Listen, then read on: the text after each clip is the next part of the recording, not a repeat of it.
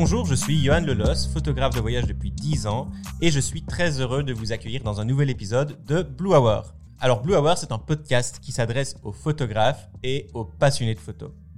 Alors ça fait longtemps que j'avais envie de créer un podcast dédié à la photographie et qui traite notamment de sujets sociétaux autour de l'industrie de la photo et du métier de photographe. J'ai donc eu l'idée tout simplement de lancer ma propre émission qui évoluera, s'adaptera forcément au fil du temps et des saisons. Dans Blue Hour, je recevrai différents invités. La plupart seront photographes, mais d'autres seront aussi des acteurs de l'industrie photographique. Alors je pense ici notamment à des iconographes, des galeristes, euh, des acheteurs d'art, des imprimeurs, mais pas que. Et avec eux, j'aborderai à la fois la réalité de leur métier, leur vision de la photo, mais je les questionnerai aussi sur une thématique plus sociétale, liée de près ou de loin à l'art photographique. Et puis il y aura des épisodes comme celui-ci où je serai seul aux manettes. Ceux-ci seront plutôt alors analytiques, voire même éducatifs, sur un sujet bien précis et défini. Donc, comme vous l'avez compris, j'ai envie d'emmener ce podcast avec moi dans plein de directions. L'idée vraiment, c'est que je me prenne pas la tête, que je m'impose aucune contrainte et que je me fasse plaisir avant tout à animer cette émission, tout en veillant toujours à vous apporter une vraie valeur ajoutée et que vous ayez finalement le sentiment d'avoir appris quelque chose à la fin de votre écoute. Donc, que vous soyez photographe, amoureux de la photo ou bien peut-être juste un curieux qui est tombé sur ce podcast par hasard, qui sait, j'espère que cet épisode et ceux qui suivent vous plairont, vous interpelleront et vous inspireront. Sur ce, je vous souhaite la bienvenue dans cette toute première Blue Hour. Bonne écoute à tous.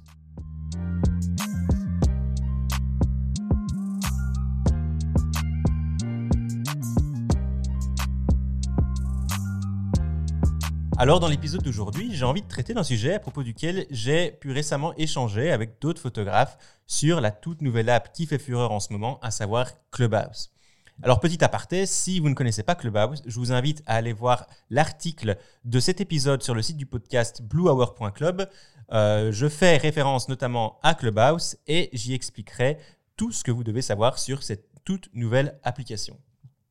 Donc, comme je le disais à l'instant, il y a quelques semaines, avec mon ami photographe Jonathan Bertin, on a interpellé certains auditeurs en leur posant la question qui tue Instagram et photographe, amis ou ennemis Et j'ai été finalement assez surpris de constater que euh, le débat est parti dans plein de directions différentes et que même au bout de nos trois heures de live, on n'avait toujours pas abordé la moitié des sujets que j'avais listés. Alors, c'est sûr que la thématique est vaste et il serait d'ailleurs très prétentieux de ma part de vouloir apporter une réponse toute faite et peu nuancé à cette question. Cependant, je pense vraiment qu'en 2021, Instagram est nécessaire, voire absolument incontournable dans la carrière de tout photographe et que la plateforme peut apporter son lot d'avantages. Mais je pense aussi qu'il est très important de souligner toutes les dérives qu'Instagram entraîne ou pourrait entraîner. Alors si vous écoutez cet épisode, c'est que vous utilisez certainement Instagram, ou en tout cas que vous connaissez l'application. Je vous ferai donc pas l'affront de euh, vous refaire tout l'historique de l'app, mais je vais passer rapidement en revue certaines dates clés qui, à mes yeux, ont changé l'expérience utilisateur à tout jamais. Alors Instagram est apparu au grand public en 2010 et un an plus tard, elle était déjà désignée application iPhone de l'année avec plus de 10 millions d'utilisateurs quotidiens. En 2012, euh, Facebook, qui est déjà un géant dans l'industrie, comprend qu'il a tout intérêt à s'approprier cette nouvelle application qui cartonne et il la rachète, si je me souviens bien, pour 1 milliard de dollars américains. Donc en parallèle, sur Facebook, qui est, je le rappelle, déjà utilisé par le grand public depuis plus de 4 ans, on voit que les petites entreprises et les propriétaires de pages sur Facebook commencent déjà à observer une baisse importante de l'engagement et de la portée organique de leurs posts, alors qu'ils étaient habitués à ce que toutes leurs publications touchent 100% ou presque de leur fanbase. Alors on revient à Instagram et en 2015, euh, Instagram permet enfin à ses utilisateurs de publier des photos en horizontal ou en vertical après 5 ans de dictature au format carré. En 2016, Instagram change son algorithme pour se rapprocher de celui déjà mis en place sur Facebook depuis plusieurs années. Ainsi, les publications n'apparaissent dorénavant plus par ordre chronologique dans le feed, mais elles sont affichées en fonction des comptes avec qui on interagit le plus. C'est un énorme bouleversement sur l'application et d'ailleurs on n'est jamais plus revenu en arrière. Alors juste après ce bouleversement et ce nouvel algorithme, euh, on, voit que les comptes professionnels ont accès à toutes sortes de statistiques et on leur offre la possibilité de promouvoir et de booster leurs publications afin d'obtenir plus de visibilité sur la plateforme. Et c'est ainsi qu'on voit déjà notamment certains utilisateurs qui commencent à se plaindre d'une chute de leur engagement. On est en 2016. Enfin, en 2019, Instagram va tester localement une nouvelle fonctionnalité, celle de cacher le nombre de likes obtenus sur un post. Ce sont ici juste quelques faits qui euh, me semblaient importants et qui, à mon sens, ont dénaturé à tout jamais la relation que les photographes entretenaient avec Instagram à ses débuts, mais j'y reviendrai un peu plus tard dans cet épisode. Parlons maintenant des avantages à être sur Instagram en tant que photographe. Alors, je suis sur Instagram depuis 2011 euh, régulièrement actif de façon professionnelle depuis 2014. On peut donc dire que j'ai pu voir l'évolution de cette app de près et que j'ai pu tirer profit des nombreux avantages qu'elle offre aux photographes. Parce que oui, même si aujourd'hui euh, je ne pense pas que du bien d'Instagram, loin de là d'ailleurs, je n'imagine vraiment pas pouvoir m'en passer, tant cette application est essentielle dans ma carrière de photographe. Chaque année, d'ailleurs, je forme des dizaines de photographes à l'importance d'être sur Instagram pour leur business, et je leur explique comment en tirer profit de la meilleure des manières, et je vais vous expliquer tout ça. Je ne compte d'ailleurs plus les contrats que j'ai obtenus grâce à ma présence et mon activité sur Instagram, parce qu'aujourd'hui, mes clients me trouvent la plupart du temps via ce canal, avant même qu'ils n'aillent sur mon site internet. Aujourd'hui, euh, les agences de com, les boîtes de prod, les boîtes de pub, les iconographes de magazines, tous utilisent Instagram tous les jours. Et c'est pareil pour finalement les particuliers qui auraient besoin de faire appel à un photographe pour un événement. Je pense ici à des euh, mariages, des baptêmes, ce genre de trucs. En 2021, il n'est donc plus nécessaire d'investir des milliers d'euros en publicité, ni même d'être le meilleur photographe de sa génération pour se faire connaître auprès des clients ou se faire un nom dans le métier. C'est ça la magie des réseaux sociaux et du potentiel de viralité qu'ils offrent. Donc en ce qui me concerne, j'utilise vraiment Instagram comme un carnet d'adresses et un bloc mémo. Et donc par exemple, dès que je découvre le travail d'un photographe qui me plaît et que je ne connaissais pas, mais mon premier réflexe, ça va être d'aller voir son compte Instagram et de m'y abonner. Ça me permet de m'assurer de ne pas oublier son nom, tout simplement, ou du moins de pouvoir le retrouver plus facilement à l'avenir, car il sera dans ma liste des gens auxquels je suis abonné. Et donc le jour où j'ai envie d'en parler à un ami, à un autre photographe, à un client potentiel, ou juste me référencer à son travail, ben je sais que je peux le retrouver facilement. Donc c'est vraiment comme ça que j'utilise Instagram, moi, principalement aujourd'hui. Instagram m'a également permis forcément d'échanger, voire de rencontrer des dizaines et des dizaines de photographes, qu'ils soient dans le domaine du voyage ou non d'ailleurs. Hein. Et rien que pour cet aspect communautaire et de finalement création de réseau, je peux tout à fait justifier ma présence sur Instagram aujourd'hui. Alors je voulais aussi aborder un autre avantage à être présent et actif sur la plateforme. A priori, aujourd'hui, lorsqu'on est photographe, on vend des prestations et ou des images à des clients qui nous engagent pour shooter quelque chose, la base. Instagram a ouvert une nouvelle porte aux photographes qui ont déjà une large audience. Ceci maintenant intéresse les marques et les agences de communication pour l'aspect promotionnel et publicitaire qu'ils vont pouvoir leur amener. On va prendre un exemple. Euh, en 2010, on va dire une marque de parfum allait faire appel à un photographe renommé pour réaliser un certain nombre d'images d'un flacon de parfum. Le photographe lui remettait les photos, euh, la marque les utilisait à des fins promotionnelles et souvent la relation s'arrêtait là. En 2021, on peut tout à fait imaginer que cette même marque va faire appel au même photographe renommé pour finalement le même travail, mais en plus de lui remettre les photos, le photographe aura comme mission supplémentaire de partager son travail sur son compte Instagram auprès de ses milliers d'abonnés. Donc là, tout le monde est gagnant dans l'histoire. La marque, elle, va profiter d'une plus grande visibilité en ligne, surtout si l'audience qui suit le photographe est déjà dans sa cible de clients. Et le photographe, lui, ben, il va recevoir un cachet en bonus pour l'aspect promotionnel qu'il a offert à la marque.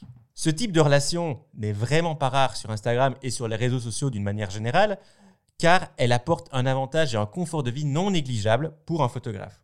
Son chiffre d'affaires va forcément augmenter et il aura alors plus de fonds à investir dans ses projets photographiques personnels qui lui tiennent à cœur, mais qui seraient peut-être plus difficiles à vendre à des clients tels que la presse. On sait que la presse va mal euh, depuis plusieurs années et qu'ils ont moins de budget à allouer aux photographes. Donc, potentiellement, le photographe qui voudrait partir sur un projet au long cours mais dont il n'est pas sûr de pouvoir le vendre à beaucoup de clients dans la presse euh, principalement, ben, il va malgré tout pouvoir ben, se focaliser sur son projet personnel qui lui fait plaisir, qui va finalement lui donner plus de confiance en lui, qui va lui donner plus de satisfaction grâce à ses revenus extra qu'il va créer grâce à cette fameuse audience qu'il a acquise sur les réseaux sociaux. Alors l'autre aspect primordial d'Instagram pour tout photographe, c'est évidemment de pouvoir avoir accès à une audience à qui parler directement. Une audience donc qui vous suit a priori car elle aime votre travail et donc c'est une audience qui potentiellement pourrait acheter vos produits. Que ce soit un livre, un calendrier, un tirage d'art, un atelier photo, bref, tout ce qui est imaginable lorsqu'on est photographe. Alors lorsque j'ai sorti mon premier livre photo, c'était en 2018, j'avais déjà communiqué dessus pendant près d'un an. Le livre est sorti en avril 2018 exactement, alors que mon projet euh, Peaks of Europe débutait en mai 2017. Donc pendant toute la durée de mon voyage, en fait, je documentais mon quotidien dans mes stories sur Insta, et ce sont plusieurs dizaines de milliers d'abonnés qui suivaient mon projet photo jour après jour. Donc forcément, lorsque j'ai annoncé juste avant Noël 2017 que je travaillais sur la sortie d'un livre, mon audience a été tellement réceptive qu'ils étaient nombreux à le précommander 4 mois avant sa publication. Encore une fois, je tiens vraiment à insister là-dessus. Pouvoir jouir d'un tel réseau de communication au quotidien et parler à une cible qualifiée qui aime déjà votre travail et le tout gratuitement, c'est quelque chose que beaucoup de photographes des 20 ou 30 dernières années auraient adoré avoir. Mais finalement, il serait assez bête de ne penser qu'à l'aspect lucratif que peuvent amener les abonnés. Car finalement, ceux qui aiment votre travail et qui le suivent assidûment sont vos meilleurs ambassadeurs. Alors même si certains n'achèteront jamais aucun produit que vous vendez, ils peuvent tout à fait parler de vous et de votre travail à leurs proches. Instagram est donc un magnifique outil de communication et de relations publiques qui ne doit pas être négligé, mais qui demande forcément certaines concessions, et ça va être le sujet de la deuxième partie de cet épisode. Avant de commencer à citer tous les aspects moins glorieux d'Instagram euh, dans la vie d'un photographe, j'aimerais revenir d'abord sur deux, trois dates clés que j'avais mentionnées un peu plus tôt. Je vous expliquais qu'en 2016, Instagram a lancé les comptes pro et les statistiques qui vont avec, ainsi qu'un nouvel algorithme qui a chamboulé toute l'expérience utilisateur à tout jamais. Cet algorithme a eu notamment pour conséquence de diminuer la portée organique des publications et donc de diminuer l'engagement. Autrement dit, diminuer le nombre de likes reçus sur chaque photo. Sur les cinq dernières années, Instagram n'a jamais cessé de procéder à des changements de son algorithme et plus ou moins une à deux fois par an, on peut constater une nouvelle baisse de ce fameux engagement. Tout ça a forcément provoqué énormément de frustration chez beaucoup de photographes, moi y compris. Et d'ailleurs, j'ai vu mes likes baisser de 25 000 par post en moyenne jusqu'à moins de 10 000 likes aujourd'hui. Alors la conséquence de cette frustration qu'Instagram a créée toute pièce, eh ben, elle est simple. C'est la course au like encore et toujours. Vous ne le savez peut-être pas, mais à force d'expérience, on comprend rapidement quelle est la recette magique qui fonctionne sur Instagram Il existe un style de photo qui peut vous assurer des milliers de likes et potentiellement des dizaines de milliers d'abonnés en quelques mois à peine. Ces photos, on les appelle dans le milieu les bangers. Alors, je viens de prendre mon plus bel accent anglais. On va dire en franglais les bangers. Ce terme vient de l'argot anglais pour désigner à la base une chanson populaire sur laquelle les gens aiment danser. En gros, une chanson qui fonctionne bien, quoi. À l'ère d'Instagram, ce terme a été repris par les Instagrammeurs et les influenceurs pour désigner finalement une photo qui marche bien, une photo qui ramène des likes. On vit donc actuellement une période où les gens qui veulent percer sur Instagram vont sortir dehors avec leur appareil photo avec le seul but de ramener un banger à poster le soir même sur la plateforme. Alors à ce stade, vous vous demandez sûrement pourquoi il y a cette course aux likes et aux bangers. J'en reviens à 2016 lorsqu'Instagram a tué le feed chronologique pour le remplacer par un algorithme obscur. Les photographes donc qui à l'époque postaient des photos qui leur plaisaient mais qui ne parlaient pas spécialement à une masse se sont vus pénalisés par ce nouvel algorithme. Moins de likes, moins de nouveaux abonnés, moins de visibilité et surtout moins de contrats juteux. Et moins de confiance en soi aussi, mais ça c'est encore un autre débat. Du coup, pour compenser tout ça, qu'est-ce qu'ils ont fait? Eh bien, ils se sont tous mis à poster ce qui marchait, les fameux bangers.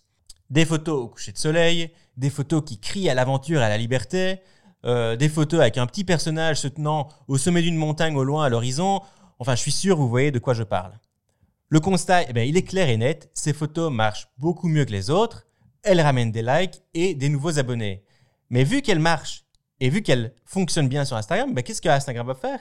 Grâce à ce nouvel algorithme, Instagram va tout simplement les mettre encore plus en avant et ainsi on rentre dans un cercle vicieux dont il est difficile, voire même impossible de sortir aujourd'hui. Alors si beaucoup de photographes en 2021 ont arrêté de jouer le jeu et se sont recentrés sur des photos qui leur plaisent avant tout, quitte à ce qu'elles plaisent peut-être moins à la masse et au compte d'Instagram et donc qu'elles euh, ramènent moins de likes, d'autres photographes, eux, sont restés bloqués avec cette pression constante de devoir créer des bangers pour avoir l'impression d'exister sur la plateforme tout simplement. Je dois vous avouer que jusqu'en 2017, j'ai fait moi-même partie de ces photographes. Je voyageais alors avec l'ultime but de ramener des bangers à poster pour plaire à mes abonnés. Puis avec mon projet Pix of Europe, eh j'ai voulu tenter quelque chose de nouveau. J'ai laissé place à plus de photos euh, documentaires et photos de reportage. J'ai petit à petit délaissé la photo de paysage. En gros, j'ai testé, j'ai expérimenté et au final, mes inspirations et mes influences n'ont jamais autant évolué que depuis ces dernières années. Je pense vraiment que euh, la seule façon de se libérer du carcan d'Instagram, je sais que le mot est fort, mais je l'utilise délibérément, c'est d'arrêter de suivre les tendances et de s'essayer à quelque chose de nouveau. Ce qui découle directement finalement de cette course aux bangers, c'est l'homogénéisation des photos que l'on trouve sur Instagram et je dirais même plus sur Internet. Même si ce constat, j'ai l'impression, tend à avoir diminué dernièrement, les années 2016 à 2018 ont vraiment vu un boom de créateurs qui reproduisaient les mêmes photos des fois au pixel près. D'ailleurs, ce comportement a été pointé du doigt plusieurs fois, notamment par le compte InstaRepeat. Euh, si vous voulez voir le lien, je vous invite à aller voir la description de cet épisode. En 2018-2019, on était arrivé à un point tel que des files d'attente de plusieurs dizaines de mètres se formaient à certains endroits touristiques populaires sur Instagram, ce qu'on appelle aujourd'hui les fameux Instaspots. Et c'est sans compter sur les dérives environnementales et écologiques que ça a provoqué et provoque toujours d'ailleurs, même si je pense que le Covid euh, a certainement aidé à ralentir toute cette frénésie. Mais ça n'a pas empêché euh, le, gouvernement néo-zélandais de lancer une campagne digitale début d'année demandant aux touristes et influenceurs de ne plus visiter les fameux Instaspots de Nouvelle-Zélande. Il y a un an ou deux d'ailleurs, de nombreux journalistes s'étaient d'ailleurs penchés sur la question et sur les méfaits d'Instagram d'un point de vue écologique et environnemental. Euh, je vais essayer de retrouver les liens de ces articles et je les mettrai dans la description et sur l'article de l'épisode sur le site du podcast bluehour.club si ça vous intéresse. Je vous le disais un peu plus tôt, en 2019, Instagram a annoncé qu'il testait une toute nouvelle fonctionnalité auprès de certains utilisateurs uniquement. C'est cette fameuse fonctionnalité qui euh, masque le nombre de likes reçus sur les publications qui apparaissent dans le feed. Donc pas sur vos propres publications, ça vous avez toujours accès au nombre de likes, mais lorsque vous êtes dans votre feed, certains utilisateurs n'ont plus accès, ne voient plus le nombre de likes que la photo d'un tel ou d'un autre a reçu. Alors cette idée, elle est née du constat que beaucoup trop de photographes et de créateurs de contenu se sentent de plus en plus frustrés, voire même déprimés lorsqu'ils n'atteignent pas un certain nombre de likes sur leur post. Euh, je parle ici d'Instagram, mais le constat est le même en fait sur YouTube, sur TikTok, plus ou moins sur tous les réseaux sociaux aujourd'hui. Alors c'est clairement charitable de la part d'Instagram, mais deux ans plus tard, ils sont toujours en phase d'essai et n'ont pas encore rendu la fonctionnalité publique à tous. Pourtant, c'est évident que les likes et le nombre d'abonnés ne sont pas du tout révélateurs de la qualité du travail d'un photographe. J'insiste là-dessus parce que moi-même j'y croyais il y a 4-5 ans quand j'ai commencé, mais c'est tellement faux. Aujourd'hui, avec mes nouvelles inspirations et influences, je valorise mille fois plus le travail de certains photographes qui ont moins de 10 000 abonnés, voire même des fois moins de 1000 abonnés, que celui de photographes à plusieurs millions d'abonnés et qui ont entre 20, 30 jusqu'à 100 000 likes par photo. On peut comparer ça avec l'industrie du cinéma. Même si un blockbuster aujourd'hui sera toujours, toujours plus populaire et fera toujours plus d'entrées qu'un film d'auteur, ça n'est pas pour autant que c'est un film de meilleure qualité. L'art mainstream versus l'art indépendant, finalement c'est un débat qui dure dans tous les milieux artistiques depuis des générations et des dizaines et des dizaines d'années, mais qui est plus que jamais une réalité aujourd'hui à l'ère d'Instagram et des réseaux sociaux en général. Alors parlons maintenant d'une dérive un peu plus subtile et qui pourtant est révélatrice de ce dont j'ai parlé juste avant. Tout le monde le sait, Instagram est optimisé pour les écrans de smartphone et il est donc plus agréable de consommer du contenu vertical. On peut le voir notamment sur TikTok, sur Facebook euh, et forcément aussi sur Instagram. Même les vidéos sont postées aujourd'hui au format vertical. Et pourtant, pourtant, je me souviens tellement qu'en 2010, je me moquais ouvertement de mes amis et de ma famille lorsqu'ils filmaient une vidéo avec leur smartphone en vertical pour la poster sur Facebook de la sorte. Pour moi, on parle ici d'une vraie aberration visuelle, mais qui, pourtant, est aujourd'hui devenue la norme. Instagram a à sa manière imposé une nouvelle norme, celle de la photo verticale. Alors on peut dire aussi que finalement Instagram a imposé le format 5 sur 4, mais c'est un autre débat que l'on abordera peut-être dans un prochain épisode. Alors évidemment que je sais que beaucoup de photographes shootaient déjà au format vertical bien avant qu'Instagram n'existe, mais je dirais que ça restait de toute façon plus occasionnel que le classique format paysage que tout le monde connaît. Alors aujourd'hui finalement, il n'est pas rare de se balader en rue, d'être dans une destination touristique populaire et de croiser un paquet de photographes qui shootent en portrait. Ces photographes, on peut dire qu'ils sont formatés Instagram. Instagram leur a imposé une contrainte, et pas des moindres, celle de devoir tout cadrer en vertical. Alors pour ma part, je pense vraiment que le cadrage d'une photo se doit d'être réfléchi. Personnellement, si je décide de prendre une photo en portrait ou en paysage, c'est qu'il y a une raison derrière et j'ai pas envie de me sentir forcé à shooter dans un sens plutôt que dans un autre, juste pour finalement euh, faire plaisir à mes abonnés ou à Instagram et à son algorithme et d'être Instagram proof. J'ai pourtant tellement souvent entendu des amis photographes me dire qu'après un shooting, ils ont pris beaucoup trop de photos en vertical et pas assez, voire aucune photo en horizontale. Alors je sais que ça peut paraître subtil, voire anecdotique pour beaucoup d'entre vous, mais pour moi c'est une réelle dérive d'Instagram que les photographes d'aujourd'hui doivent subir de plein fouet. Alors je terminerai cet épisode en soulevant un problème qui finalement concerne que les photographes qui sont d'abord lancés sur Instagram et se sont fait connaître grâce à ça, des photographes dont je fais partie. J'en ai discuté avec beaucoup de mes pairs et euh, la conclusion, c'est que on souffre tous d'un certain manque de crédibilité dans l'industrie photographique dite classique. Alors, je fais référence ici aux organisateurs de festivals et de concours photo, aux galeries photo, aux magazines, aux agences photo, pour ne citer que. Mais j'aurais même tendance à dire que l'on manque de crédibilité aussi auprès de certains types de clients. La raison, elle est finalement assez simple. Tous ces acteurs voient ces photographes avant tout comme des Instagrammeurs. À leurs yeux, on n'est finalement que des photographes de pacotille en somme. Comment pourrait-on finalement se définir photographe lorsque notre seul objectif, c'est la course au like et aux abonnés? D'ailleurs, j'entendais sur Clubhouse, il y a quelques semaines à peine, un représentant d'un constructeur photo dire que dans leur stratégie marketing, ils ont vraiment deux pôles bien distincts. Un pôle qui est dédié aux Instagrammeurs, aux influenceurs ou aux photographes avec beaucoup d'abonnés sur Instagram, et un autre pôle qui est dédié aux photographes dits plus traditionnels, plus professionnels. Avec ce que j'ai expliqué dans cet épisode, on pourrait dire qu'ils n'ont finalement pas tout à fait tort, sauf que, à mon sens, il n'y a que très peu de place à la nuance ici. Alors je n'ai aucun doute sur le fait que certains photographes se complaisent totalement dans leur univers d'Instagram et des réseaux sociaux et qui ne cherchent pas spécialement à évoluer ou à obtenir une reconnaissance de l'industrie. Et j'ai vraiment aucun problème avec ça, je respecte ça tout à fait.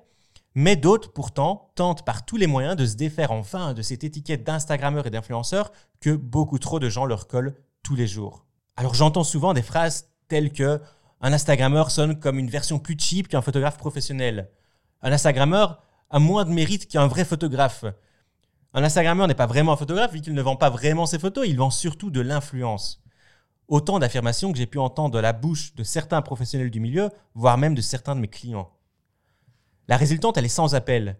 Tout le monde cherche à nous faire comprendre que nous ne sommes pas légitimes, que nous n'avons pas le droit de nous considérer comme photographes, et ainsi naît en nous finalement le syndrome de l'imposteur et des questions qu'on se pose tous les jours, telles que qui suis-je pour proposer un sujet au National Geographic? Qui suis-je pour faire une exposition ou sortir un livre photo? Est-ce que je suis bien légitime? Et d'ailleurs, qu'en penseront les autres photographes qui sont sortis d'une école photo réputée alors que moi, je sors d'Instagram? Voilà autant de questions que tous ces photographes qui finalement sont nés grâce aux réseaux sociaux se posent plus ou moins tous les jours. Instagram a clairement changé le monde de la photo et les relations qu'ont les photographes à leur métier, aux images qu'ils créent, ça c'est indéniable. Et l'un dans l'autre, finalement, Instagram a besoin des photographes pour exister et inversement. Sauf que je trouve que le rapport de force ne semble pas, ou du moins plus du tout, équitable. Reste à voir maintenant où Mark Zuckerberg et son équipe décideront d'emmener leur application fétiche, et avec l'implémentation de nouvelles fonctionnalités telles que les Reels, qui finalement ne sont rien d'autre qu'une pâle copie de TikTok, il semblerait non seulement qu'Instagram mise tout son avenir sur le boom de la vidéo, mais aussi qu'il continue à alimenter la culture de l'homogénéisation de l'Internet. On sait maintenant, malheureusement, quelles peuvent en être les tristes conséquences. J'espère que ce premier épisode de Blue Hour vous a plu. Dans le prochain épisode, j'échangerai avec un invité autour d'une thématique bien différente de celle d'aujourd'hui. On parlera toujours photo, de long en large et de large en travers. Merci beaucoup d'avoir écouté cet épisode. Si vous appréciez ce podcast, N'oubliez pas, s'il vous plaît, de laisser une note et un commentaire sur Apple Podcast. Ça compte énormément et ça aide à la visibilité. Vous pouvez également retrouver le script de cet épisode et toutes les références mentionnées sur le site du podcast bluehour.club. Je vous donne rendez-vous très prochainement pour une prochaine Blue Hour. Belle journée à tous.